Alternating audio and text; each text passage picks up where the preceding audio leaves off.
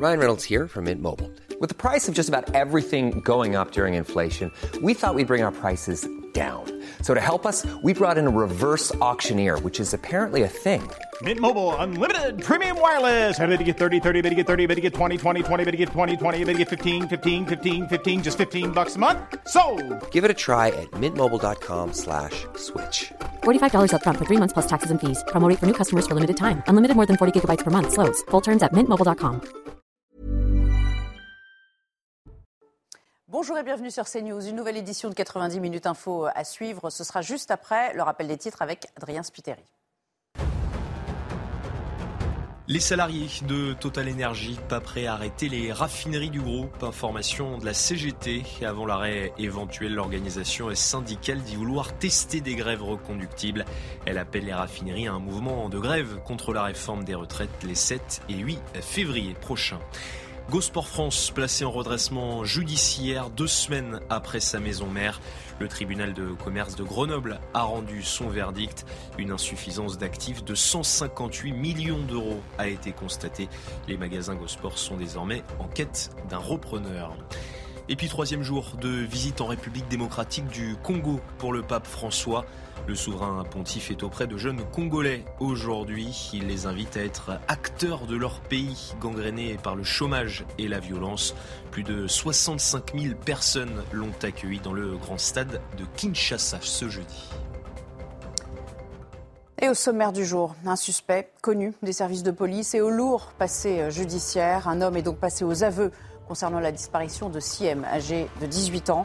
La découverte d'un corps correspondant au signalement de la jeune fille laisse donc peu de place au doute désormais.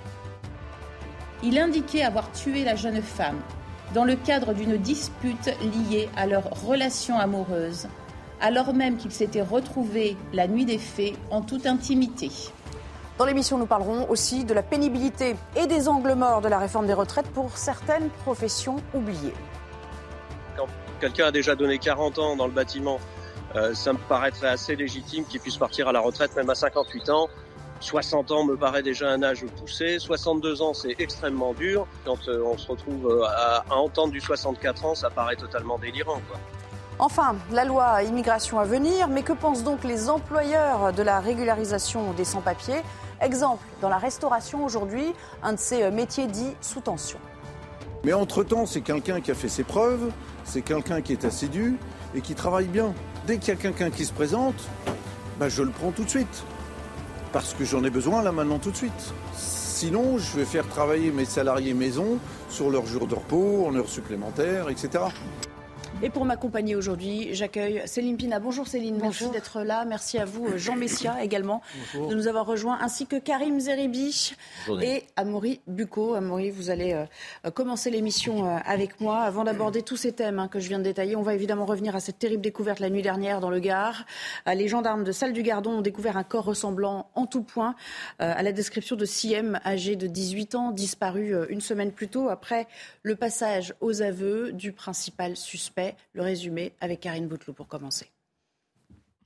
C'est sur les indications du meurtrier présumé que le corps de Siem a été retrouvé cette nuit dans un chemin de campagne isolé aux alentours de la Grande Combe, non loin du lieu de la disparition.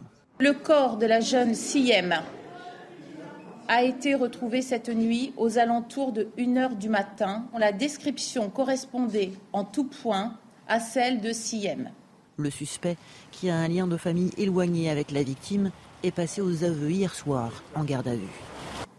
Il indiquait avoir tué la jeune femme dans le cadre d'une dispute liée à leur relation amoureuse, alors même qu'ils s'étaient retrouvés la nuit des faits en toute intimité.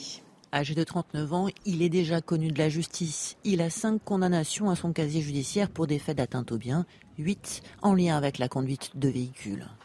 Il porte en outre mention d'une condamnation pour des faits de vol avec arme, pour lesquels il a été condamné le 2 avril 2015 par la Cour d'assises du Gard à 12 ans de réclusion criminelle, peine exécutée à compter du 21 septembre 2012. L'homme devait comparaître hier devant les assises pour une affaire de vol avec usage d'une arme. Après ses aveux et la découverte du corps, il a été mis en examen et placé en détention provisoire.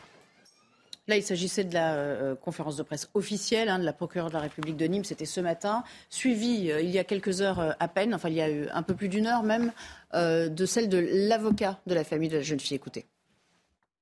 Personne n'en avait connaissance et pour l'instant, ça n'est que la version de la personne mise en examen, mise en cause. Donc cette version n'est corroborée par personne. Personne n'avait connaissance euh, de cette euh, relation euh, hypothétique. Si M n'est plus là pour la confirmer, évidemment, c'est une version du mise en examen. Il est tout à fait probable que cette relation n'ait jamais existé. Alors, euh, Amaury Bucco, avant d'en venir au profil hein, du euh, euh, meurtrier présumé, c'est là tout le nœud déjà, le premier nœud du problème de cette enquête, c'est que lui dit qu'ils entretenaient une relation amoureuse et qu'une dispute serait à l'origine de sa mort cette nuit-là, tandis que dans son entourage, a priori, on n'avait pas connaissance de cette relation. Oui, c'est ça, Nelly. En fait, là, on est déjà dans le deuxième temps de l'enquête, c'est-à-dire que maintenant qu'on a découvert le corps de la jeune femme, eh bien, on bascule dans le deuxième temps. Le premier temps étant, d'abord, on a recherché activement le corps de la jeune femme et maintenant que le mis en cause est passé aux aveux, a indiqué où, se trouvait son corps, eh bien, euh, les enquêteurs vont s'intéresser pour essayer de comprendre euh, comment cette jeune femme elle est morte, euh, quel était le mobile. mobile oui. Exactement, ça c'est le, vraiment l'investigation profonde. donc c'est d'ailleurs pour ça qu'un juge d'instruction a été mandaté sur l'affaire. C'est d'ailleurs lui qui s'est rendu cette nuit dans le chemin indiqué par le mis en cause pour retrouver le corps, qui a fait les constatations lui-même avec les gendarmes. Et donc effectivement, euh, cet homme, le mis en cause, hein, le principal mis en cause qui depuis a été mis en examen et placé en détention provisoire, il a dit deux choses. Le lieu, mais il a aussi donné un début euh, d'indication dans le contexte de la mort de la jeune femme en disant qu'effectivement, ils entretenaient une relation sentimentale et qu'il l'aurait tuée par accident. C'est effectivement intéressant puisque l'avocat de la famille qui a donné une conférence de presse il y a euh, quelques instants eh bien, nous a dit l'inverse, lui dit personne dans l'entourage de la jeune femme n'avait connaissance de cette relation. Et donc il remet en doute, remet en cause la version des faits euh, donnée par le mis en cause lors de son interrogatoire. Alors maintenant, qu'est-ce qui va se passer? Eh bien, euh, plusieurs choses. Euh, déjà sur le plan judiciaire, donc il y a un juge d'instruction. A priori, l'affaire va être requalifiée. C'était donc enlèvement et séquestration. Ça va devenir meurtre puisque la jeune femme a été retrouvée morte. deuxième chose sur les investigations, eh bien, un médecin légiste s'est rendu sur les lieux.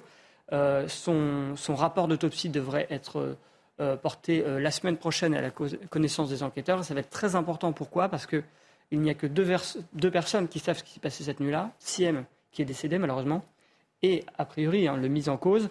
Euh, et donc, pour, mettre, pour, remettre en question et voir vraiment s'il dit la vérité, eh bien, c'est l'autopsie qui permettra d'établir. On verra si la version de l'étouffement tient ou s'il y a eu d'autres Alors, raisons. Il y, a, deux autres points sur lesquels je voudrais juste revenir rapidement. C'est qu'il y avait une deuxième personne qui avait été placée en garde à vue on la soupçonnait de savoir où était le corps et de ne pas l'avoir dit. Cette personne a finalement été relâchée et mise hors de cause. Et l'autre chose intéressante, c'est qu'il y avait aussi la piste d'une rançon, d'un kidnapping. Et cette piste euh, n'est manifestement pas privilégiée aujourd'hui par les enquêteurs. D'accord. Euh, revenons quand même euh, en quelques mots et avant d'étendre le débat et la discussion avec nos autres invités au passé judiciaire de cet homme que j'évoquais tout à l'heure. Un très lourd casier, plusieurs condamnations. Il, était, il devait être convoqué à nouveau là pour un procès. Hein. C'est tout à fait ça. Euh, son casier judiciaire était très loin d'être vierge. Alors, 14 condamnations à son casier, c'est quand même beaucoup. 5 pour atteinte au bien, 8 pour conduite de véhicule. Alors, conduite de véhicule, ça peut être par exemple un conduite sans permis ou sous stupéfiant.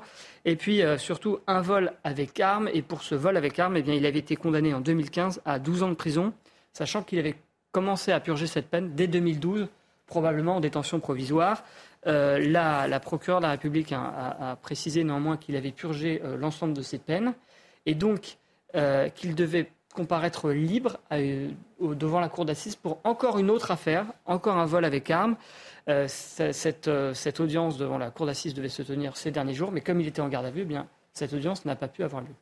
Merci beaucoup pour ces précisions. Karim Zeribi, de toute façon, voilà, on voit bien clairement que on a affaire à un type qui était de toute façon peu recommandable.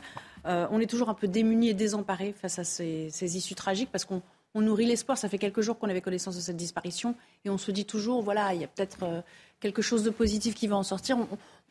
On, en perd ces mots, quoi. On ne sait pas trop quoi dire dans ce genre de cas, hormis que peut-être, effectivement, s'il y avait relation amoureuse entre eux, elle s'en était pas confiée et que du coup, on n'a pas pu la protéger des agissements cet individu. Oui, c'est vrai qu'il y, a la première euh, réaction qui est une réaction d'émotion par rapport à, la mort, au crime donc, euh, sur cette jeune fille de 18 ans, on pense à la famille, évidemment, on pense aux parents, on pense à ses frères et on pense à ses proches. Donc euh, le crime euh, de cette nature est, horrible. Et puis ensuite, c'est vrai que dans un deuxième temps, on, est bien obligé de regarder un peu quel est le mobile, qui est l'auteur. Et là, ben, les, bras nous en tombent une nouvelle fois parce qu'on a un multirécidiviste, donc pas un récidiviste, un multirécidiviste, très connu défavorablement des services de police, qui n'a pas purgé la totalité de sa peine, certainement par rapport au jeu des remises de peine, donc lors de la première peine de 12 ans, puisque sinon il serait encore en prison. 2012 hein. euh, plus 12, ça fait 2024, donc nous sommes en 2023, il était dehors.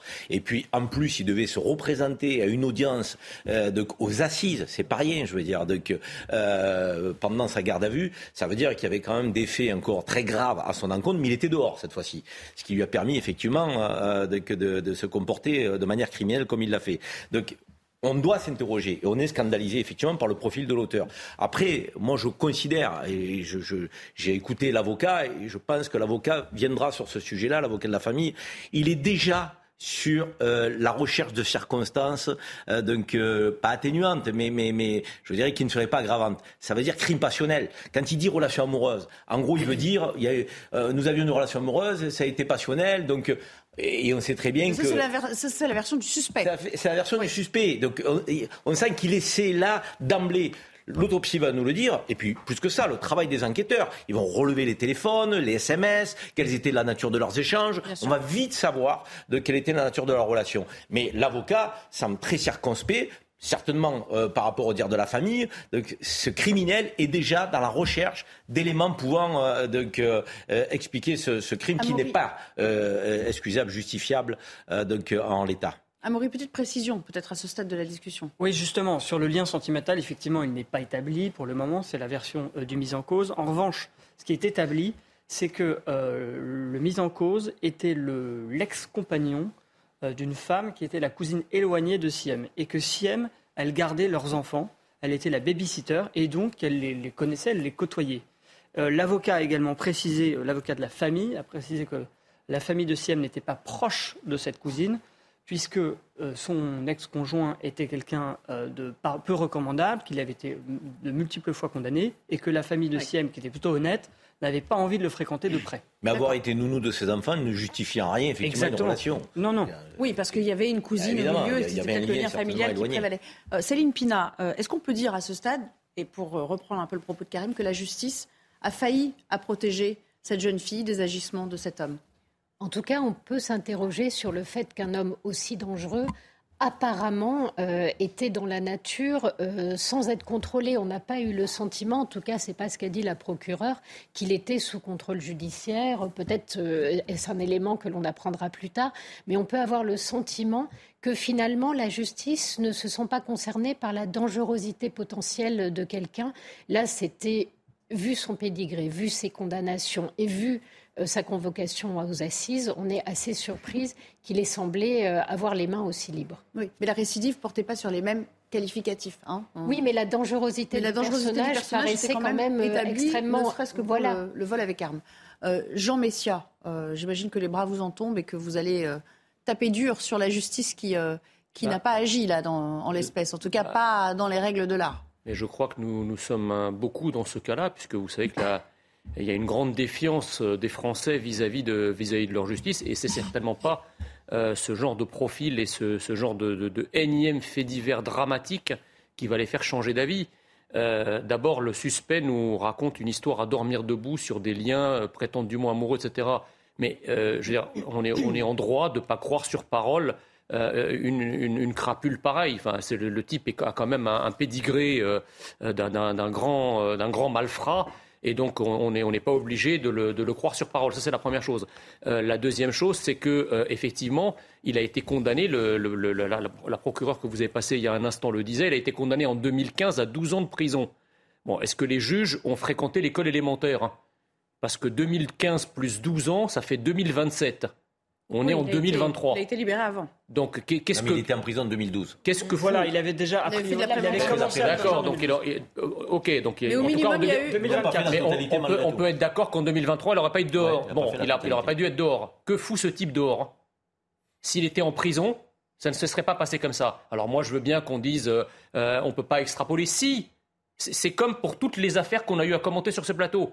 Si les OQTF sont exécutés, ceux qui sont morts sous les coups de personnes avec des OQTF ne seraient pas mortes. Si ce type avait été en prison et que la, peine à laquelle la justice l'a condamné avait été pleinement exécuté, ce type n'aurait pas été dehors et si elle serait encore vivante. La vérité est dure à dire, mais il faut la dire. Voilà. Donc moi je trouve, si vous voulez, que c'est vraiment dramatique que, en raison de cette espèce de laxisme judiciaire, la France pleure tous les jours, tous les jours, des enfants. C'est franchement, c'est une honte. On va continuer évidemment de suivre cette enquête euh, au plus près. Et comme vous le disiez, Karim, euh, nul doute qu'elle rendra ses conclusions assez vite. En tout cas, les réponses qui restent en suspens pour l'instant, de par l'analyse euh, notamment des relevés téléphoniques, on le saura bien assez vite. Je vous propose de parler des Français qui sont plutôt inquiets quant à leur sécurité. C'est ce qui ressort du dernier baromètre Odoxa fiducial pour le Figaro. 6 Français sur 10 affirment se sentir souvent ou de temps en temps en insécurité. Le détail des chiffres avec Sophia Dolé. Parmi les craintes les plus présentes dans l'esprit des Français, les risques liés à la sécurité du quotidien, comme les cambriolages et la délinquance, à 48%. Suivent les risques terroristes à 39% et ceux liés à des manifestations violentes à 38%. Un sentiment d'insécurité lié au fait que la majorité des Français estiment que la présence de la police et de la gendarmerie n'est pas assez forte sur le territoire de manière générale et autour de chez eux à 54%, dans les centres-villes à 58% et à 83% dans les quartiers difficiles. Des Français qui doutent majoritairement de la capacité du gouvernement à assurer la sécurité, notamment en matière de cambriolage ou d'agression, 70% se disent moins confiants. Alors, ce qui est intéressant dans ces cartons qu'on vous a montrés, Karim, c'est que selon où on ça se précise, dans les quartiers, les riverains estiment être les premières victimes des, euh, délinquants, notamment, parce qu'ils les voient hein, euh, agir au, quotidien et ont failli finalement à, protéger ces populations-là aussi. C'est évident. Euh, on le dit souvent hein, autour de la table des débats que nous avons sur CNews. L'immense majorité des habitants des quartiers sont les otages de petites mafias criminelles, donc trafiquants de drogue, qui mettent les quartiers, donc j'ai envie de dire, sous contrôle total. la République n'est plus présente. Et il y a un sentiment d'abandon de ces populations et ça signifie, qui plus est, qu'il n'y a pas de complicité euh, de la population avec euh, ces voyous. Il y a une volonté d'être protégé et ils ne se sentent pas égaux face euh, au phénomène d'insécurité parce que oui, la police, elle vient de temps en temps faire des opérations coup de poing, mais cette police visible de proximité, en tenue, armée, qui va, qui vient, qui doit occuper le territoire et chasser les délinquants, elle n'est pas quotidienne elle est, conjoncturelle, elle est ponctuelle. Et ses habitants le ressentent bien. Et ensuite, quand on sort des quartiers, on se rapproche des centres-villes, on le ressent moins, mais on le ressent malgré tout. ce sondage nous le dit. J'ai l'impression que Jean Messia, à côté de vous, euh, veut tempérer votre propos, notamment sur le degré d'acceptation, voire de complicité de certains. Ça me rassure quand tu tempères mon propos. Je vous ai vu faire C'est être d'accord avec lui. Non, mais il faut, sans, sans vouloir polémiquer, juste être factuel.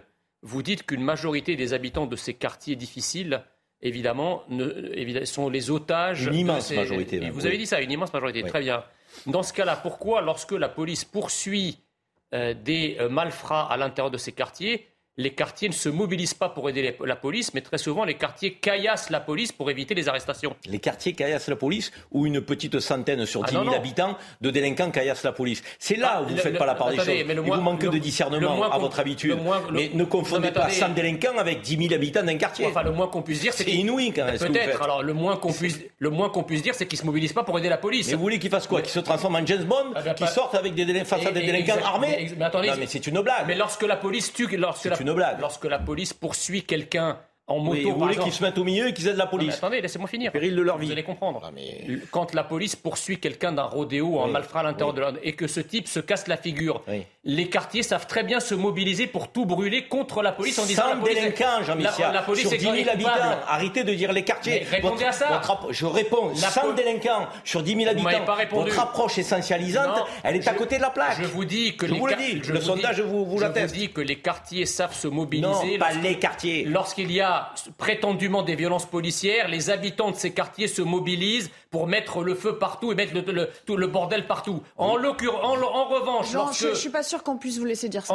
Bah si. Et il dit n'importe quoi. J'interviens, je ne vais pas vous laisser dire, les habitants, les habitants se mobilisent pour mettre le feu. Vous pouvez pas dire ça. Bah, et toi, attendez, il y a des habitants, des délinquants, des, euh, des Irakiens, est-ce que vous voulez Très bien, je, je pas vous les habitants. Alors pourquoi les mêmes, dans les mêmes proportions, ne se mobilisent pas pour aider peur, la police. Par peur des représailles. Donc ils ont ils ont peur ils ont pas peur de la police et ils ont peur ils ont peur des délinquants. Alors ça c'est incroyable.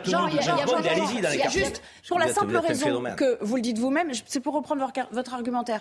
Comme ils sont relâchés dans la nature et qu'ils purgent pas leur peine, ils sont de retour après dans le quartier. Donc ils peuvent aussi se venger sur ceux qui les ont prétendument lâchés ou donnés. Enfin vous voyez, vous, vous comprenez quand même. Non mais d'accord, vous savez le groupe a une force quand même. Mais nous on n'habite pas dans les quartiers. Non mais le groupe, non mais moi je connais très bien, j'y habité il y a très longtemps et je les ai fréquentés, donc je sais comment ça se passe. Alors, c'est pas, c'est pas pire, c'est pas pire. Je vous raconterai après. C'est pas pire aujourd'hui. Quand il y a une agression, est-ce que toute la rame se lève pour sauter sur les délinquants Non. Est-ce que tous les habitants, les tenants de la rame de métro sont complices Non, mais arrêtez. Vous dites n'importe quoi. Non assistance à personne en danger. Exactement. Il y a un vrai souci. Non, ça n'est pas qu'une minuscule minorité. Les choses sont plus partagées. Mais la plupart des habitants des quartiers, en fait, vivent sous une domination. Il y a un pouvoir, un pouvoir au quotidien, qui est effectivement le pouvoir exercé par les gens les plus violents, par les caïds. Et la police, elle, vient ponctuellement. Donc les gens des quartiers, ceux qu'ils voient exercer le pouvoir, ce sont leurs voisins, ce sont euh, ces délinquants-là, et ils n'ont pas tellement le choix. D'autre part, il n'y a pas que cette question-là, il y a aussi le fait que la délinquance fait vivre les quartiers, le trafic de drogue. Ça permet aussi à des gens qui, par ailleurs, ne vont pas vendre des barrettes, mais euh, stock, euh, guettes, etc., qui sont parfois dans une misère sociale réelle. C'est le carburant du séparatisme, ça. Oui, bien sûr. Donc, ce que je veux dire, c'est qu'il n'y a pas que la violence qui va motiver les gens qui vivent dans ces quartiers. Ils sont aussi victimes de cette violence. Et ce qui est intéressant, c'est de les entendre réclamer plus de police. Bien sûr. Parce que derrière cet appel à la police, il y a une tentative d'essayer de se débarrasser avec vous. de cette gangrène-là. attention, je, je, précise juste mon propos. J'ai pas dit les habitants, j'ai dit les quartiers. Et effectivement, les images. À un moment, que votre langue a fourché, c'est pour ça que je Non, non, non, j'ai dit les quartiers. J'ai jamais dit les habitants. Alors les quartiers, c'est pas les habitants des quartiers. Non, les, quand les, les, bâtiments. Allez, les quartiers s'enflamment, vous, vous le voyez à la télé. Hein. Merci pour la chronique éco, Éric de Rématen. Regardez votre programme avec pharmazone.fr. Le confort de commander en ligne en soutenant votre pharmacie. Bonjour Eric de Maten, on va parler tout à l'heure du travail des seniors. Mm. Euh, l'occasion de se poser cette question, est-ce qu'ils sont vraiment mieux payés que les autres? Bah Écoutez, ce serait un élément de blocage. Pourquoi y a-t-il aussi peu de seniors? C'est-à-dire seniors, c'est plus de 55 ans. Pourquoi sont-ils aussi peu nombreux en activité dans les entreprises? Alors c'est vrai que le salaire peut être un élément de blocage. Il y a une étude de l'OCDE. Vous savez, l'OCDE, ce sont les 38 pays les plus développés euh, du monde. Et cela montre effectivement des écarts. Vous allez voir, en France, un senior gagne 17% de plus en moyenne qu'un salarié de moins de 54 ans. Vous voyez, l'Italie même est encore au-dessus, hein, 19%. Et il faut aller en Allemagne pour trouver 11%. Bon, ça reste quand même des différences importantes. Il y a, je note, le Japon, le Royaume-Uni et le Canada qui ont une vraie parité des salaires, c'est-à-dire qu'on soit âgé ou non, on a les mêmes salaires. Alors, est-ce que c'est justifié d'être mieux payé? Moi, je dirais oui, parce qu'il y a d'abord l'expérience qui pèse hein, dans, ce salaire, il y a aussi les primes d'ancienneté, mais au final, c'est vrai que cela freine un peu les embauches. Seulement 56% hein, de de taux d'employabilité actuellement pour euh, ceux qui ont plus de 55 ans. Et ça chute même à 35% d'actifs quand ils ont plus de 60 ans. Donc ça en dit long quand même hein, sur cette euh, capacité des entreprises à garder les plus anciens. Je termine par un point. Il va y avoir un indice, vous savez, dans la future réforme, euh, un indice senior, comme on l'appelle. Cet indice, il concernera les entreprises de plus de 300 salariés. Alors, ce ne sera pas pénalisant dans la mesure où ce sera juste un chiffre à donner. Combien avez-vous de seniors dans votre entreprise? Si le chiffre n'est pas donné, il y aura une petite pénalité d'un pour cent de la masse salariale, mais il n'y aura pas d'amende si vous n'avez pas un nombre suffisant de seniors. Voilà, c'est une manière de changer les choses à l'avenir. N'en dites pas trop parce que euh, on, va en parler tout à l'heure. Vous avez déjà un petit peu dévoilé. on était vraiment sur le niveau de salaire. Mais c'est bien, ça nous fait un petit teasing pour la suite. Vous l'aurez compris, on va parler de ces mesures, peut-être pas si coercitives que ça, pour euh, forcer les, employés, pardon, les employeurs à recruter des seniors. À tout à l'heure. Vous avez regardé votre programme avec pharmazone.fr. Le confort de commander en ligne en soutenant votre pharmacie. De retour avec vous pour la deuxième partie de notre émission. On se retrouve pour le débat juste après le journal. Michael Dorian. Bonjour Nelly, bonjour à tous. La jeune euh, Siem retrouvée morte dans une forêt du Gard. La lycéenne de 18 ans n'avait plus donné signe de vie depuis une semaine. Le principal suspect, un homme de 39 ans, est passé aux aveux cette nuit et a conduit les enquêteurs vers le corps de la victime. Il l'aurait, selon ses dires, tué dans le cadre d'une dispute liée à leur relation amoureuse, une version qui laisse perplexe l'avocat de la famille de Siem. Alors, cette relation amoureuse, euh, je vous le dis euh, de façon euh, tout à fait claire, personne n'en avait connaissance et pour l'instant, ça n'est que la version de la personne mise en examen, mise en cause. Donc cette version n'est corroborée par personne.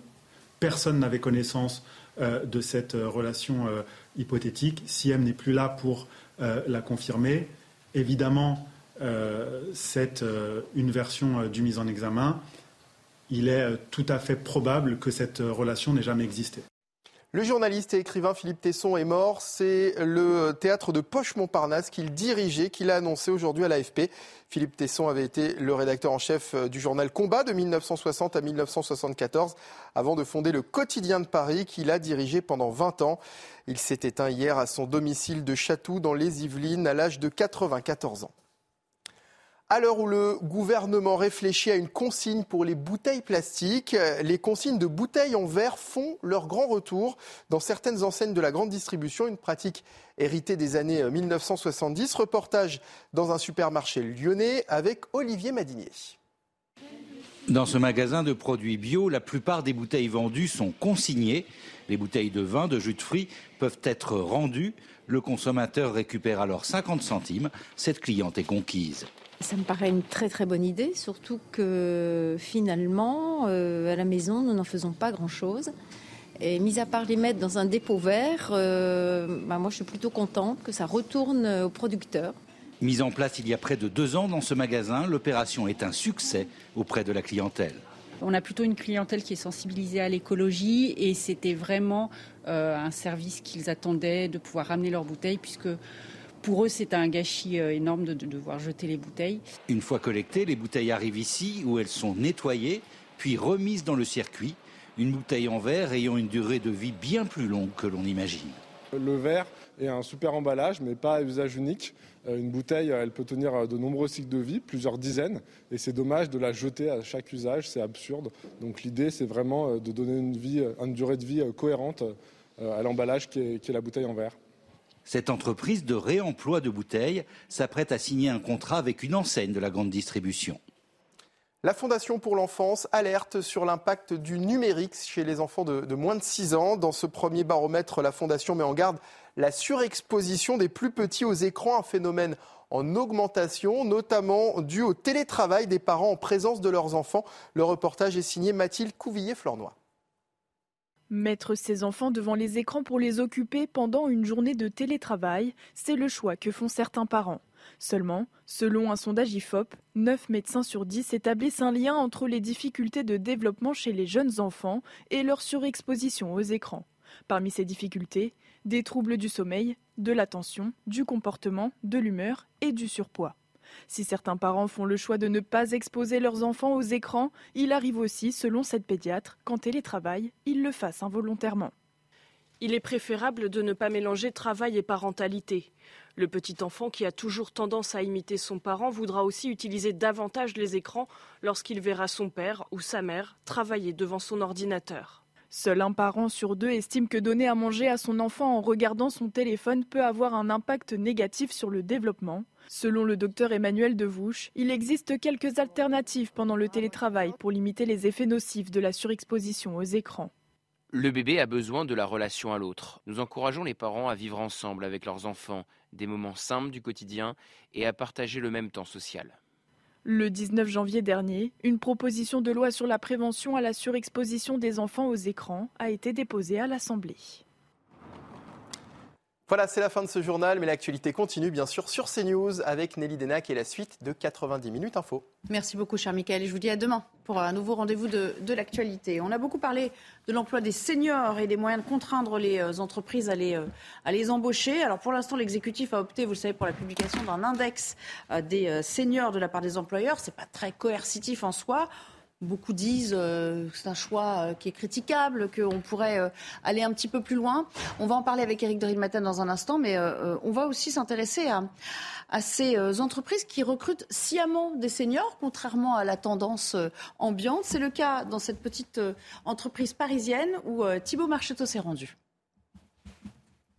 Dans cette PME d'une centaine de salariés spécialisés dans les produits d'hygiène bio, 10% d'entre eux ont plus de 55 ans. Un choix assumé par les fondateurs à la recherche de collaborateurs d'expérience. Embaucher des personnes avec de l'expérience, c'est assurer déjà de la sérénité au sein des équipes, euh, parce qu'il y a un vrai savoir-faire, il y a une connaissance métier, euh, il y a une transmission aussi, euh, et il y a encore beaucoup d'envie et de dynamique. Et c'est pour ça, en fait, nous, nous sommes extrêmement satisfaits de pouvoir faire venir, en fait, ces profils qui vont nous apporter leur savoir-faire. Il y a quatre ans, Thierry décide de quitter son entreprise et se retrouve sur le marché du travail à 52 ans. Quand j'ai opéré ce, changement d'entreprise, il y a toujours une certaine appréhension parce que le marché du travail en France est toujours à risque. À la recherche d'un cadre expérimenté, l'entreprise fait confiance à Thierry et l'intègre au service des exports. On est tout de suite plongé de plein pied dans, dans le travail, on, adopte le rythme euh, euh, de, mouvement de l'entreprise et, c'est quelque chose qui, en l'occurrence ici, s'est très, bien, très bien déroulé. En France, le taux d'emploi des seniors est de 56% selon les derniers relevés, 4 points en dessous de la moyenne européenne. Eric, est-ce euh, finalement au fond euh, ce reportage, est-ce l'exception qui, euh, qui, confirme la règle? Ou il y en a quand même qui se disent, voilà, on va valoriser l'expérience, on fait fi des salaires, parce que de toute façon c'est aussi une valeur ajoutée pour, pour l'entreprise, parce que cette euh, plus-value-là, elle nous est précieuse. Oui, elle est précieuse. Et puis vous savez que dans le projet initial d'Emmanuel Macron, il y avait le tutorat. C'est-à-dire on prend une personne senior, plus âgée, euh, et à côté on lui met un jeune, euh, parfois en apprentissage, et il est guidé vers le futur, on, lui insuffle de la motivation. Ça, c'était un très bon projet, mais qui demande du temps. Hein. parce qu'effectivement, aujourd'hui, les, seniors, ils ont cette image de coûter cher.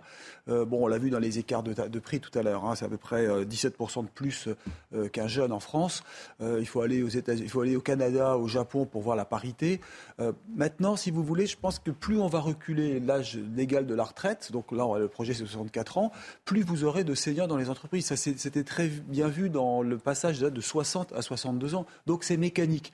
Donc les seniors, oui, de toute façon, resteront plus longtemps, qu'ils le veuillent ou non. Et je termine, s'ils restent plus longtemps aussi dans les entreprises, c'est aussi pour une question de salaire, parce que s'ils partent avant, qu'ils n'ont pas leur trimestre et qu'ils se retrouvent avec des pensions trop faibles, là, ils seront vraiment perdants. Jean Messier n'est pas convaincu hein, euh, de l'opportunité d'embaucher des seniors parce qu'on va reculer l'âge de la retraite. Non, c'est pas de ça dont je ne suis pas convaincu. Je ne suis pas convaincu que si on recule l'âge de départ à la retraite, euh, eh bien, ça va provoquer un, un surge dans l'emploi des seniors. C'est exactement ce que je viens de dire. Oui, c'est ça. Pas grave. Bon, peu importe, je ne sais pas, pas, ce que j'ai compris, mais... peu importe. Mais voilà, je, je, crois, je, crois, je crois que l'emploi, de manière générale, que ce soit d'ailleurs des jeunes comme des seniors, comme de l'ensemble de la population active, dépend de quelque chose qui s'appelle la croissance. Hmm. Évidemment que quand vous avez une faible croissance, ceux qui en pâtissent euh, euh, les premiers en termes d'emploi, ce sont ceux qui sont au début de la chaîne, c'est-à-dire les jeunes, et ceux, qui sont en fin de la chaîne, c'est-à-dire les seniors. Mais le problème, si vous voulez, c'est que si, tant qu'on ne provoque pas un supplément de croissance, tant que nous n'avons pas une vraie politique industrielle pour réindustrialiser, pour relocaliser, pour recréer à nouveau des richesses en France et donc pour accroître l'emploi, parce que l'enchaînement économique est le suivant, et ce n'est pas Eric de qui va me contredire, la croissance crée de l'emploi qui fait baisser le chômage. C'est mécanique. Donc, euh, au, au, début de la chaîne, c'est la croissance. Or, aujourd'hui, notre croissance est anémique. Et ce n'est pas après deux ans de croissance négative euh, que ça va s'arranger. Aujourd'hui, on s'en remet à peu près, mais ce n'est pas suffisant pour enclencher. Maintenant, si vous voulez, la réforme, cette réforme, moi, moi je crois qu'il faut s'en tenir à la réforme Touraine, parce que c'était 43 ans, c'était un départ à la retraite à 62 ans, c'est amplement suffisant. Alors évidemment, la réforme Touraine prévoyait une entrée en vigueur en 2035, ce qui est un peu tard. Mais la ramener de 7 ans à 2028 est un peu raide. Euh, donc il faut effectivement, euh, je crois, un, juste, un, juste, milieu, un juste milieu pour appliquer cette réforme rapidement, de telle façon à ce que euh, nous puissions financer notre système de retraite sans pénaliser ceux qui partent en retraite par trop, parce que cette réforme-là est extrêmement punitive. Extrêmement punitive. En un mot, euh, puisqu'il parle de croissance, quelles sont les prévisions de croissance pour 2023 A priori, bah, là, on table sur quoi? Là, pour l'instant, on est quand même dans une situation euh, plutôt faible. Hein. Autant 2022 a été meilleur que prévu, 2023, l'Europe va, va, sûrement souffrir. parce qu'il y avait une reprise post-Covid, mais c'était un peu, méga, voilà, donc, euh, Ce qu'il faut voir, alors si vous voulez, euh, maintenant je ne suis pas complètement d'accord avec ce que vous dites, parce qu'il y a quand même un million d'emplois disponibles chez Pôle emploi qui ne trouvent pas preneur. Et vous savez bien que le projet immigration prévoit justement de, de, de faire venir de la main-d'œuvre légalisée, parce que les, beaucoup de gens refusent des emplois. Donc là, il y a un souci. Alors, ça n'a peut-être rien à voir avec les quinquas enfin, ou les seniors, mais il y a quand même un vrai problème d'emploi. alors, parlez pas on va, on va venir tout à l'heure là. Juste, si je peux répondre en une, demi-phrase, le, problème, si vous voulez, c'est que les métiers en tension, ça fait déjà des années qu'ils existent. On a accueilli des millions d'émigrants. Ça n'a jamais pourvu les métiers en tension. Et vous savez ensuite que vous avez un chômage frictionnel, c'est-à-dire un chômage qui est là, même en plein emploi. Le plein emploi, c'est pas zéro. Le plein emploi, c'est 2-3%. bon, bah, 2-3% de la population active, ça fait quand même euh, beaucoup de monde. Ça fait au moins entre 500 000 et 1 million d'emplois. On en parlera tout à l'heure. Euh, voilà, c'est pas. Céline Pina, euh, revenons euh, aux mesures du gouvernement, dont on a dit ils ont été petits bras, faut y aller, faut tordre le, bras justement des, euh, des entreprises, des, employeurs. Est-ce que là, il y a quelque chose à faire quand même pour rendre les choses un peu plus coercitives? Oui, je pense qu'il y aurait quelque chose à faire, mais ça ne se fait pas non plus en claquant des doigts et c'est compliqué de le faire en tordant le bras d'une entreprise. Quand on regarde par exemple un pays qui a fait une réforme très intéressante, qui n'a pas fait simplement une réforme des retraites, elle a fait une réforme du travail tout au long de la vie, c'est le Danemark. Mais le Danemark, il s'est donné des années de discussion l'information pour que justement, en fait, cette réforme, elle soit acceptée par toute mhm. sa population. Et l'idée, c'était de répondre à la fois aux difficultés d'entrée des jeunes sur le marché du travail et au fait qu'on expulsait un petit peu trop tôt les personnes expérimentées. Et ce qu'ils ont fait, c'est ce dont vous parliez, autrement dit des logiques de tuilage. Euh, et dans le tuilage, il n'y avait pas simplement euh, une transmission de compétences techniques, il y avait aussi une transmission de savoir-être.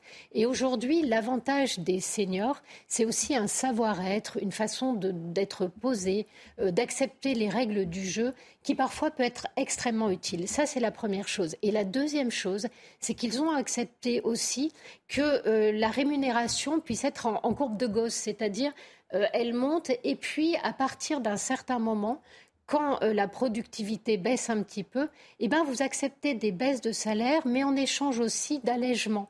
Euh, vous terminez un petit peu plus tôt. Et ils ont fait une vraie réforme qui était une réforme sociale et sociétale et pas une réforme purement comptable, même si de fait elle répondait aussi à des difficultés comptables. Et puis il y a peut-être plus de, flexibilité donc chez, ces gens-là. Ils sont 6 euh, millions d'habitants, hein, donc c'est déjà un Karim, euh, et puis la productivité, parce qu'on on parle souvent des nouvelles générations qui posent les conditions dès l'embauche en disant bah, moi je ne veux pas travailler plus de euh, temps d'heures, je veux avoir mon temps libre, je veux pouvoir euh, euh, partir plus tôt parce que je veux ma vie à, côté. Bon, c'est une tendance lourde hein, de notre société de toute façon. Ces seniors, enfin les, les, 45 ans et plus, ils ont été biberonnés au fait qu'il fallait rester au travail plus longtemps et être un peu plus productif. C'est peut-être un bon retour sur investissement pour l'entreprise aussi.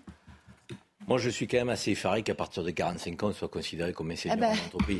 C'est une réalité. C'est un effarement qui, qui, doit tous nous, nous, nous, interpeller. Moi, je crois que ça fait partie des écueils de la culture française en matière de ressources humaines. Je veux dire, on a quelques écueils comme ça. Les écueils, c'est quand vous êtes jeune, que vous sortez de l'école, vous n'avez pas d'expérience, donc compliqué pour vous embaucher. Quand vous avez 45 ans, vous commencez à être senior, donc compliqué pour vous garder. Donc, euh, quand vous êtes autodidacte, vous n'avez pas de diplôme. Ah, c'est le diplôme qui fait que je vous embauche ou pas. Euh, donc, il faut avoir 30 ans ou rien, quoi. 30 ans et diplômé. 30, ans et diplômé. Chez les anglo-saxons, on est beaucoup plus souple. Moi, je pense qu'on devrait effectivement regarder donc, la qualité intrinsèque des gens, leur engagement, leur envie, leur motivation. Et vous avez des gens qui sont à 60 ans, beaucoup plus motivés que d'autres qui ont 30 ou 35 ans et qui sont censés être au cœur, euh, je dirais, de leur dynamique professionnelle. Donc, je, pense qu'il faut qu'on arrête euh, d'avoir des, des réflexes structurels négatifs sur des franges de la population. Et pour ce qui est du gouvernement et de cette mesure, moi je pense qu'il y a une mesure qui est simple. Est-ce qu'on préfère avoir un senior actif dans une entreprise sans percevoir les charges ou est-ce qu'on préfère en faire un chômeur? Moi, je préférerais qu'on ait un système très attractif d'allègement de charges pour un senior qui gagne plus en matière de salaire. Donc, si vous gagnez plus, les charges sont plus importantes. Donc, on pourrait faire un effort pour baisser les charges et rendre attractif euh, donc, euh, l'emploi d'un senior pour une entreprise. Je préfère aller voir au boulot, à transmettre aux jeunes générations un savoir-faire, une sérénité, euh, donc une connaissance de la culture d'entreprise, plutôt que d'aller voir chômeurs désabusés en burn-out. Jean Messia. Non, mais je pense que la, la mondialisation néolibérale a, a, a arasé d'une certaine façon euh, la notion verticale du travail. C'est-à-dire qu'autrefois, les seniors, c'était la mémoire de l'entreprise, c'était aussi ceux qui euh, étaient là pour euh, effectivement accompagner les jeunes qui arrivaient, pour leur transmettre un savoir-faire, pour leur transmettre un savoir, pour leur transmettre la mémoire des dossiers, des techniques, etc. Tout ça a été finalement aplati, si vous voulez, par une approche plutôt mercantile du travail. Donc quand on entend valeur travail, autrefois la valeur c'était presque au sens philosophique, c'est-à-dire qu'il y avait quelque chose de qualitatif, il y avait un sens, un épanouissement, etc. Aujourd'hui, la valeur du travail, c'est simplement une, une version quantitative, une version de marché. Aujourd'hui, le travailleur, et notamment les seniors bien sûr, ce n'est qu'un coût dans une entreprise quand on parle de cost killer, les premiers costs qu'on kill, si je puis dire, ce sont les salaires. Ce sont les salaires qu'on élimine. Or, les salaires les plus élevés, c'est évidemment ceux qui ont passé le plus de temps dans l'entreprise. C'est pour ça qu'on les, les, les, licencie en premier. Donc c'est une, une, logique qui est totalement mercantile, totalement quantitative, qui ne tient pas compte de la création de richesse, qui ne tient pas compte de la valeur du travail au sens philosophique du terme. Et c'est aussi pour ça que nous avons tant de personnes dans la rue aujourd'hui, par défiance vis-à-vis d'un travail qu'ils ne considèrent plus comme utile et qui en plus ne les fait pas vivre comme ils les faisaient vivre naguère. On va parler d'un autre euh, angle mort euh, de euh, la réforme des retraites, c'est la pénibilité des métiers et on va en parler avec un, acteur de terrain de premier plan qui nous rejoint par Skype, c'est Michel Chanu, gérant de la société Claude Giraud. Bonjour, merci de nous rejoindre. Alors vous, vous êtes gérant d'une société de construction qui, est établie dans le Jura, le Doubs, l'Ain, vous faites de la charpente, de la couverture. Racontez-nous un petit peu pourquoi, à votre sens, cette réforme ne tient pas compte de euh, la difficulté qu'ont vos employés euh, à exercer ce métier jour après jour, année après année Bonjour. Euh, je pense que les, les, salariés du bâtiment qui commencent jeunes sont usés, usés de leurs efforts à partir, on va dire, de 50 ans. Et ça, ça se retrouve dans les à la fois dans, euh, dans, les arrêts de travail, à la fois dans les maladies professionnelles, on voit qu'on est usé, c'est-à-dire que on, ne peut pas euh, continuer à travailler et c'est même dangereux. D'un côté, la médecine du travail nous demande de nous ménager, de faire attention, de, etc. Et de l'autre côté, elle nous pousserait encore à travailler, à travailler plus. Et là, c'est guère possible. Est-ce que vous pouvez nous dire, euh, Monsieur Chanu, quel est le quotidien d'un de vos employés? On voit à l'image là hein, euh, des couvreurs en train de travailler sur des, sur des toitures, mais vraiment concrètement parce que on se fait une idée de ce métier qu'on ne connaît pas du tout, il hein, faut le dire. Enfin, moi, je ne connais pas la réalité de votre quotidien et de celui de vos employés. À quelle heure on se lève? Combien de temps on passe sur une toiture? Par ben, tous les temps, j'imagine? Voilà, voilà c'est par tous les temps. Ce matin, mes salariés là, sont partis, il faisait 0 degré. Ils vont pas passer les 3 degrés dans la, vu que ça n'a pas dépassé les 3 degrés euh, euh, sur, le, sur le chantier aujourd'hui. Euh, ils vont travailler, ils ont du déplacement, ils ont des, des, risques. Alors, on, a des risques de travail en hauteur. Il faut faire continuellement attention, continuellement. c'est un travail à la fois intellectuel et physique. Donc, on ne peut pas physiquement tenir toujours euh, sur une durée plus longue. Il, y a beaucoup, il, y a beaucoup, d'accidents, de chutes associés à ce métier? Non, les, accidents du travail ont diminué ces derniers temps. Il faut dire que bon, ça fait déjà un moment que qu'on fait tout pour que ça diminue. On a, mais on est en ils ont augmenté par rapport, euh, enfin c'est surtout les maladies professionnelles qui ont augmenté à partir de, de, de l'âge des 50 ans. Mhm. Et c'est euh, énorme.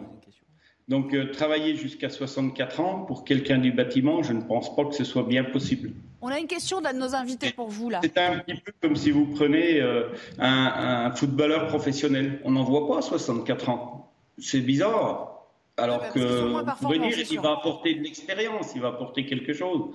Mais en productivité, il sera pas très bon. Oui, non, Michel Chanu, deux, questions rapides. D'abord, un, est-ce que vous comprenez donc le mouvement de colère de ceux qui exercent les métiers euh, que vous évoquez et qui sont dans la rue en disant non, on ne peut pas faire euh, deux ans de plus, aller jusqu'à 64 ans parce qu'on est déjà cassé? Et est-ce qu'il est facile de renouveler votre personnel avec des jeunes sur le marché du travail qui seraient euh, compétents et qui auraient envie de faire ces métiers difficiles? Oui, il faut, faut, encourager les jeunes, justement, encourager les jeunes à nous rejoindre. Euh, il, y a, il y, a, des jeunes qui ont plein de bonne volonté et qui veulent qui, s'intéressent à ces métiers. Qui, on a les centres de formation pour, on a les, compagnons du devoir, on a les, centres de formation régionaux, on, a tout pour faire. Euh, il faut simplement encourager les jeunes à travailler. Et, dans, euh, et ça, c'est au niveau, on va dire, même général. Mhm. Tous ces métiers qui recherchent du, du personnel, il faut encourager les jeunes à travailler. Mhm. Euh, les payer. Est-ce que, vous, est-ce que vous, euh, vous embauchez aussi, parce qu'on va parler tout à l'heure de, de euh, au-delà de la pénibilité, on va aussi parler de la loi immigration sur les métiers dits en tension, ça, ça, en fait partie, hein, ce que vous faites comme activité. Est-ce que vous, vous êtes pour la régularisation des personnes sans papier qui exercent? Peut-être que vous avez déjà ce cas de figure chez vous Voilà, on a déjà ce cas de figure à l'entreprise avec deux Kosovars qui, qui nous rendent pleine satisfaction. Euh, mais je ne pense pas qu'il faille encourager vraiment cette solution. On ferait beaucoup mieux d'encourager les, les, gens, on va dire déjà, déjà chez nous, à travailler. Et pas, euh, pas continuer comme on le fait. Là, là c'est un peu. On a beaucoup de cas où bah, les gens préfèrent rester chez eux plutôt que de travailler. D'accord. Parce que c'est vrai qu'avec euh, nos petits salaires, on va dire, les petites rémunérations, ben, vaut mieux rester, chez, rester à la maison en ce moment. Merci beaucoup, Michel Chanu, en tout cas pour votre témoignage. On est, euh, on est très heureux que vous ayez euh, accepté de nous parler un peu de la réalité de votre quotidien et de vos préoccupations pour, pour la suite de votre métier. On voit que c'est pas gagné. Eric, mm. ça vaut peut-être le coup aussi d'élargir la discussion à, tous ces métiers dits pénibles et effectivement qui seront logés à la même enseigne que les autres maintenant. Ça comporte quoi? C'est prévu hein, dans, dans la loi future loi. Euh, Elisabeth Borne l'a annoncé. vous savez qu'en fait, les critères de pénibilité, en, grande partie, ont été supprimés en 2017 parce qu'ils étaient trop compliqués à mesurer.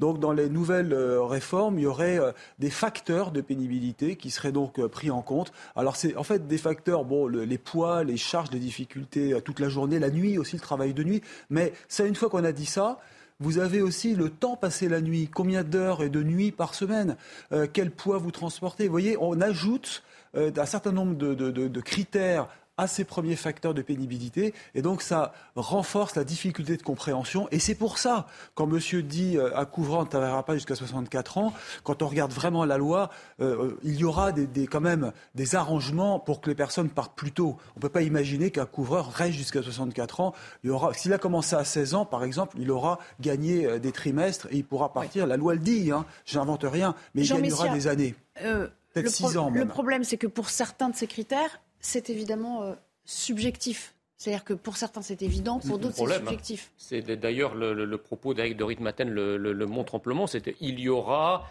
ils pourront, mais tout ça n'est pas inscrit dans le n'est pas inscrit dans le marbre. Tout ça n'est pas clair. Il y a effectivement une marge de subjectivité. Et, quand, vous savez, la subjectivité en matière économique et en matière budgétaire, elle joue rarement en faveur des salariés, en faveur des bénéficiaires. Donc, euh, si les Français se méfient tant y compris sur ce point de la réforme des retraites, ils ont peut-être un peu raison parce que euh, chat est chaudé. Voilà, ça c'est la chose. Alors j'espère qu'on aura l'occasion de parler de, euh, de, de, oui, la loi immigration. Oui. oui. on va en parler dans la dernière partie de l'émission, je vous rassure. Mais je voulais juste en profiter parce que je sais que dans ce secteur, ce monsieur qui recrute euh, est confronté à ça. Je, voilà, je voulais juste avoir son, sentiment le temps qu'il était avec nous en direct. Céline Pina, sur la, sur la pénibilité, il y a des choses à, à revoir parce que la subjectivité précisément va pas dans le sens de ceux pour qui il y a un bénéfice du doute, on va dire? Oui, c'est toujours très compliqué de faire reconnaître. Regardez, euh, parfois en matière de handicap ou de euh, lésions liées justement à l'exercice d'un métier difficile, comme il est difficile de faire reconnaître suffisamment, entre mm. guillemets, de points de handicap pour que ça permette aux gens euh, d'arrêter ou de prendre en charge en fait leurs difficultés. Donc les Français sont instruits de ce qui se passe réellement et il y a un vrai problème de confiance dans la parole politique à tous les niveaux et évidemment sur la question de la retraite, ça devient crucial. Je ne ben sais pas si vous avez vu, il y a une peur aussi qu'ont les Français aujourd'hui du vieillissement lié justement à ce sentiment qu'ils sont mis hors de la société. Merci beaucoup. On s'interrompt à nouveau. Merci Eric d'être euh, repassé euh, chez nous. Et on revient pour parler de, l'IVG. Ah, le, Sénat euh, a voté en faveur de l'inscription dans la Constitution, non pas du droit de la femme à recourir à l'IVG, mais de la liberté de la femme. Alors évidemment, à gauche, on n'est pas très content, mais néanmoins, ça reste une une petite avancée sur le plan institutionnel. On va le voir tout à l'heure. 16h passées de 31 minutes, il est temps de rejoindre Adrien Spiteri pour un nouveau rappel de l'actualité. Bonjour Adrien. La Russie célèbre ce jeudi les 80 ans de la victoire de Stalingrad, tournant majeur de la Seconde Guerre mondiale. Vladimir Poutine se dépasse à Volgograd pour participer aux célébrations.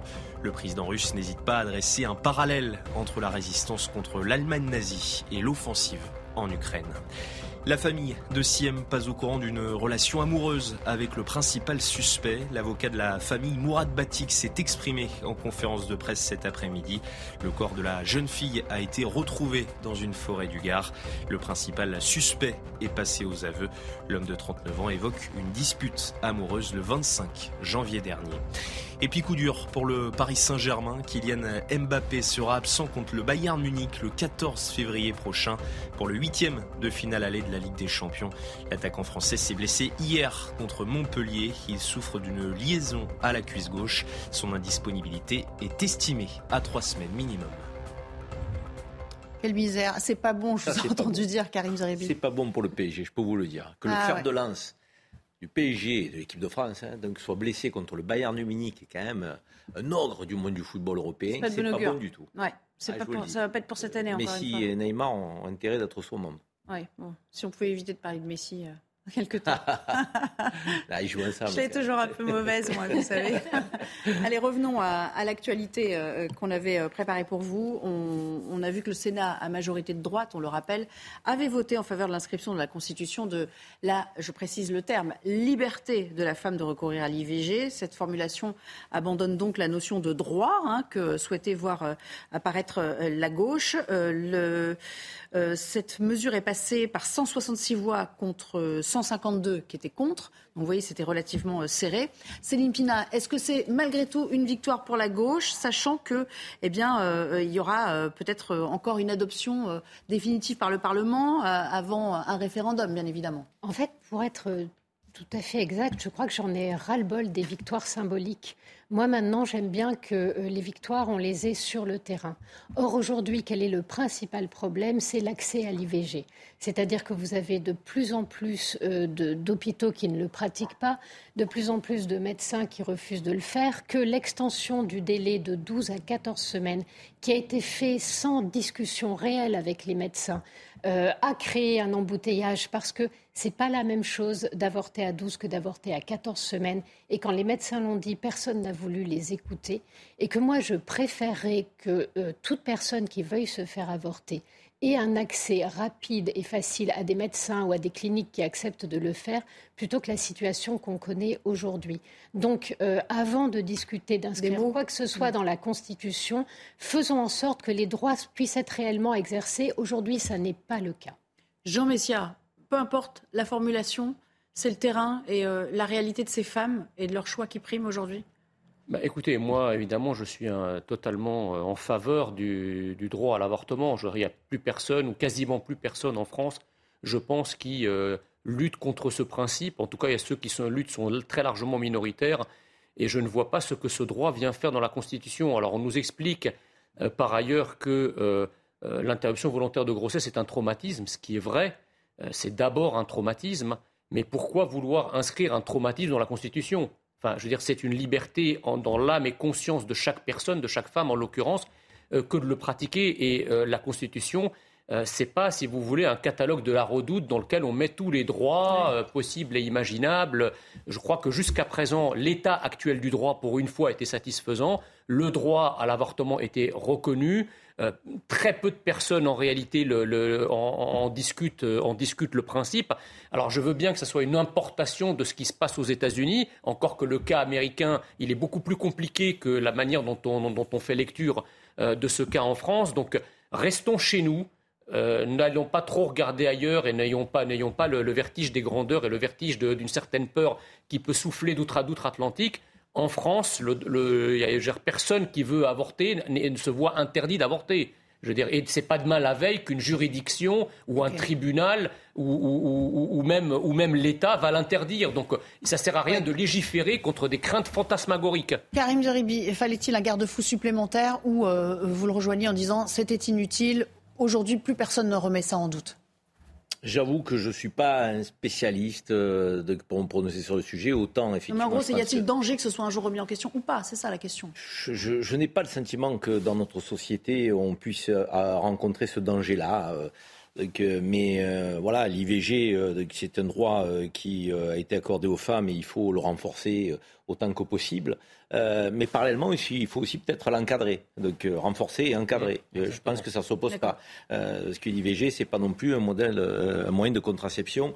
Donc ça veut dire qu'il faut quand même être vigilant aussi.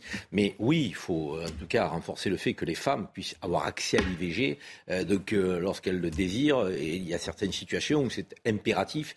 Donc oui, il faut, il faut certainement le renforcer et s'assurer que ça ne pourra pas être remis en question. Si ça va dans ce sens-là et on trouve une majorité, force est de constater qu'il y a quand même un équilibre dans les voix hein, que vous avez cité, euh, eh Nelly. 152 contre oui, quand même. Hein. pas écrasant. Ça veut dire que c'est pas, pas écrasant. Hein. Il y a quand même un vrai sujet de société. En tout cas, ça a donné lieu à des débats euh, très animés. On va juste écouter euh, Stéphane Ravier, le sénateur Stéphane Ravier, qui a provoqué finalement avec son, enfin, qui a été interrompu et ça a donné lieu à une, suspension de séance. Et puis je vous fais réagir, Céline.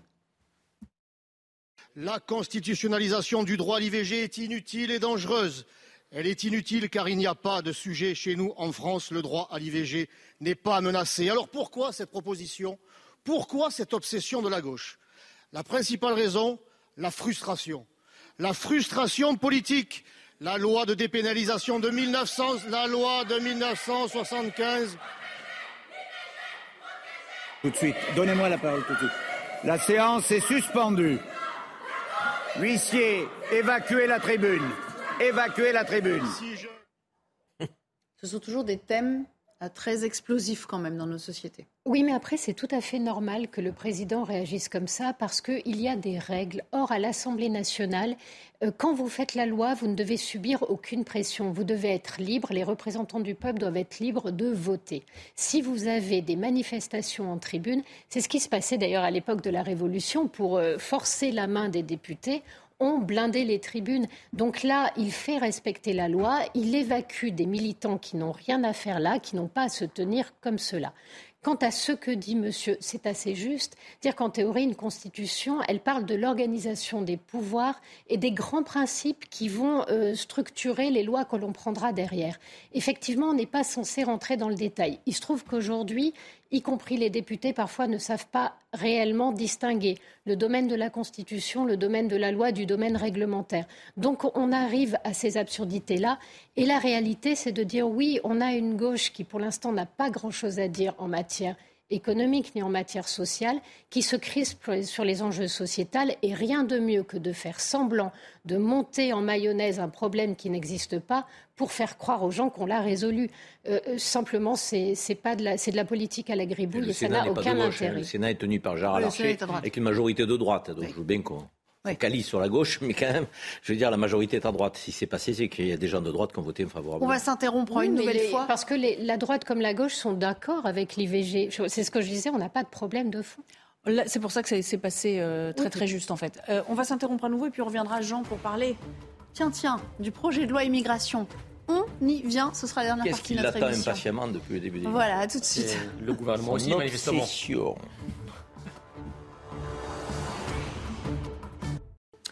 De retour avec vous pour la toute dernière partie de notre émission. Nous allons parler du projet de loi immigration, parce que ça y est, il est connu, il a été présenté euh, cette semaine en, Conseil des ministres, et il prévoit notamment de délivrer un titre de séjour d'une durée d'un an aux étrangers qui travaillent dans un secteur dit euh, en tension.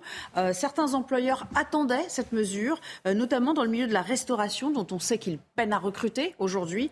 notre équipe a d'ailleurs rencontré un de ces opérateurs de la restauration. Il, il a du mal à régulariser deux de ses employés sans papier. Pour lui, évidemment, c'est plutôt bienvenu. Jeanne Cancard avec Fabrice Elsner. Au revoir, mesdames, au revoir, messieurs. Merci pour tout, c'était très bon. Stéphane Malchaud est le responsable de cette brasserie parisienne. Sous ses ordres, près de 50 employés, dont certains sont en attente de régularisation. C'est le cas d'Amadou. En 2018, il s'est présenté ici pour un poste de blanchisseur avec les papiers d'identité d'un autre. Le papier d'un ami, mais c'est pas gratuit. À la fin du mois, lui aussi, il prend. Vous l'avez payé? Bah oui. Hein combien pour ça bah, Ça, ça c'est entre nous. Hein. Je ne peux pas dire ça. Son patron, Stéphane Malchaud, affirme qu'il a entamé les procédures de régularisation pour son employé dès qu'il a eu connaissance de sa situation. Pour ce maître restaurateur, la main-d'œuvre étrangère est une nécessité dans son secteur d'activité. C'est souvent après qu'on se rend compte que ce n'est pas la bonne identité, mais entre-temps, c'est quelqu'un qui a fait ses preuves, c'est quelqu'un qui est assidu et qui travaille bien. Dès qu'il y a quelqu'un qui se présente, bah, je le prends tout de suite. Parce que j'en ai besoin là maintenant tout de suite. Sinon, je vais faire travailler mes salariés maison sur leurs jours de repos, en heures supplémentaires, etc. Si le projet de loi du gouvernement est adopté, Amadou et son collègue Ibrahima pourront obtenir un titre de séjour valide pendant un an. Ça, c'est pour l'illustration. Maintenant, si on en vient au euh, débat et euh, au plan euh, politique, écoutez ce qu'en disait Sébastien Chenu, député RN il faut se donner les moyens de rendre les métiers qui sont en tension euh, plus attractifs, euh, mieux payés, avec des gens qui soient formés. Donc formons des gens à ces métiers-là. Vous savez, il y avait l'exemple des éboueurs. Pendant des années, on disait euh, les Français ne veulent pas ramasser les poubelles. 70% étaient d'origine, les éboueurs étaient étrangers ou d'origine mmh. étrangère. Aujourd'hui, c'est un métier qui a évolué. 70% sont des Français parce que c'est un métier mieux rémunéré, qui reste difficile, mieux formé. Et 70% des éboueurs sont en réalité des Français. Donc par conséquent, quand on travaille sur l'attractivité, sur la formation, mais aussi sur des dispositifs de logement dans les grandes villes, permettre aux petits fonctionnaires, aux petits travailleurs de pouvoir se loger dans les grandes villes, on résout ce problème. Karim Zeribi, on ne s'attaque pas au cœur du problème, c'est-à-dire rendre ces métiers mieux payés, plus attractifs pour ceux qui sont en mesure de Je ne suis pas tout à fait d'accord avec euh, cette approche-là parce que d'abord, euh, les métiers de la restauration ont été euh, revalorisés ces dernières années c'est vrai qu'il n'était pas très attractif en termes de salaire. Mais au-delà des salaires, il y a, euh, je dirais, une amplitude horaire euh, qui, est, complexe et qui est repoussante pour les jeunes générations aujourd'hui. Donc ce sont des métiers difficiles. Quand vous êtes cuistot, euh, vous voyez quasiment jamais le jour, donc vous n'arrêtez pas. Et quand vous êtes serveur et que vous faites le midi et le soir le service, vous avez que quelques heures de coupure, vous commencez tôt, vous finissez tard. Donc il y a aussi des, contraintes liées au métier en lui-même au-delà du salaire. Et donc et il faut que le reconnaître Pareil dans les métiers du BTP. Un marteau-piqueur dans une, tranchée, pas très attractif euh, que pour un jeune Français qui a peut-être des ambitions, qui aspire euh, à autre chose, qu'il ait fait des études ou pas. Et de tout temps, euh, ne faisons pas comme si on découvrait que l'immigration occupe des postes et des fonctions que, nous autres Français ne voulons pas faire aujourd'hui. et jadis, c'était nos aînés donc, et nos aïeux. Il y a eu les Italiens, les Polonais, les Portugais, les Maghrébins, les Africains subsahariens.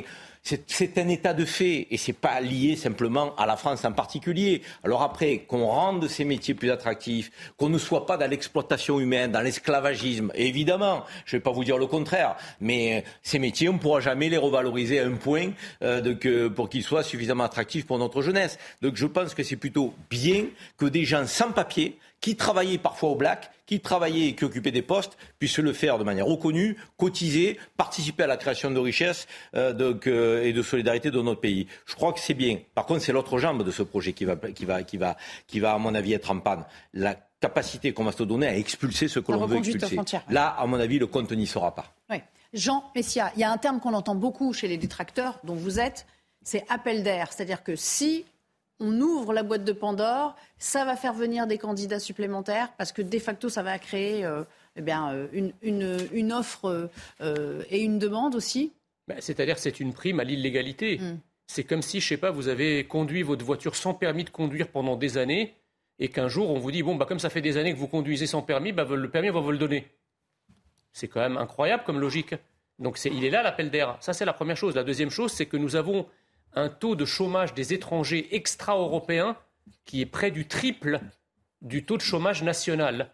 Et ce taux monte même jusqu'à 40% dans certains quartiers, dans certaines zones à majorité euh, immigrée où il y a beaucoup d'étrangers. C'est une illusion. C'est pas ça. C'est que si effectivement ces métiers sont en tension, pourquoi les étrangers qui sont déjà sur notre sol et en particulier les étrangers extra-européens qui sont massivement au chômage, pourquoi ils ne les prennent pas? Ça veut bien dire que les étrangers qui sont sur notre sol ne veulent pas non plus des métiers dont les Français ne veulent pas. Donc ça, ça c'est et alors et, dernière chose, mais quelle est cette logique au nom de laquelle et c'est une certaine gauche la soutient, c'est ça qui moi me révulse, au nom de laquelle on va tirer profit de l'illégalité de certaines personnes pour, leur, pour les exploiter, leur imposer des salaires de misère, leur imposer des conditions de travail inacceptables au motif que les Français n'en veulent pas. Donc les Français, c'est normal qu'ils n'en veuillent pas, mais par contre, mais, par contre, le, pauvre émigré qui lui n'a aucun droit, on trouve ça tout à fait normal qu'il qui, fasse ses boulots. C'est quand même. Vous, vous trouvez ça insultant en fait pour eux? C'est tout, tout à fait insultant. Et d'ailleurs, moi je dis, alors si effectivement on a des étrangers qui sont sur notre territoire, enfin qui sont pas sur notre territoire et qu'on fait venir sur des travaux spécifiques, des niches spécifiques, il n'y a aucun problème. Mais dans ce cas-là, les, étrangers qui ont des cartes de résidents qui sont sur notre sol depuis trop longtemps, au chômage, qui ne participent pas à l'effort productif parce qu'ils vivent des aides sociales, etc., ben, il faut les renvoyer. On ne peut pas faire venir sans renvoyer. Vous comprenez? Et dernière chose que je veux dire, c'est que cette logique est pernicieuse parce qu'elle considère finalement que l'être humain, ce n'est qu'un consommateur ou un producteur. Or, derrière les immigrés qu'on va faire venir, les étrangers, on a déjà des problèmes liés euh, euh, aux différences culturelles, linguistiques, religieuses, aux difficultés incommensurables de s'assimiler, de s'intégrer. On veut encore augmenter ces problèmes-là? On a un malaise identitaire déjà. L'être humain n'est pas simplement un agent économique. L'être humain est une culture, une civilisation, une identité. Et nous, ici, on est en France. Et on ne devient pas français simplement parce qu'on a un travail. Est-ce que cette loi, Céline Pina, va assainir le problème ou au contraire l'aggraver? Je pense surtout que, comme d'habitude, euh, c'est la énième loi de communication. D'abord, la première chose, c'est que vous n'avez absolument pas besoin d'une loi pour régulariser des gens. Si vous voulez régulariser des personnes sur les secteurs en tension, la réglementation suffit. Donc, si on met en avant cette question-là, c'est parce que, comme d'habitude, avec Emmanuel Macron, on est dans le et en même temps. Donc, si je prends une posture qui est une posture de fermeté vis-à-vis de l'immigration, il faut que je donne des gages à la partie gauche de, de, mes soutiens en leur disant oui, oui, mais regardez, en échange, on va régulariser. Le seul résultat, c'est que les Français n'y comprennent rien et qu'ils ont l'impression qu'effectivement, les problèmes complexes que peuvent poser aujourd'hui euh, certains étrangers en matière d'intégration ou d'assimilation ne sont pas du tout pris en compte. D'ailleurs, on le voit, la loi est censée avoir trois piliers et le pilier intégration, on n'en discute absolument pas parce qu'en fait, il n'y a rien de très concret autour de tout. Jean, dernier point, parce qu'il l'a soulevé tout à l'heure, Karim, euh, l'autre jambe, comme on dit, l'autre volet de la loi, c'est la reconduite aux frontières. Vous y croyez pas Vous en croyez pas un mot? Bah, je n'y croyais, je, n'y crois pas du tout pour une raison simple, c'est que euh, les quelles, sont dans, le projet de loi les réformes qui portent sur les causes de la non-exécution des OQTF le, projet de loi ne s'attaque pas au pourquoi on n'arrive pas à expulser des gens. Or, on n'arrive pas à expulser des gens parce que nous avons un cadre juridique, notamment la CEDH, etc., qui nous empêche d'expulser les gens. Alors le, gouvernement, je ne, doute absolument pas que le gouvernement va procéder à un accroissement de l'expulsion des délinquants et des criminels qui sont sous EQTF, c'est bien la moindre des choses, mais en contrepartie, eh bien, il va non seulement laisser tranquilles les OQTF qui ne sont ni délinquants ni criminels, mais il va nous faire avaler encore plus d'arrivées d'étrangers. C'est ça le deal avec les pays d'origine. Allez, c'est la fin de cette émission déjà. Merci beaucoup d'être venus tous les trois sur, euh, sur ce plateau cet après-midi. Dans un instant, Laurence Ferrari, le début de Punchline. Quant à moi, je vous retrouve demain à 15h30 sur ce même plateau. Excellente fin d'après-midi et début de soirée sur notre antenne.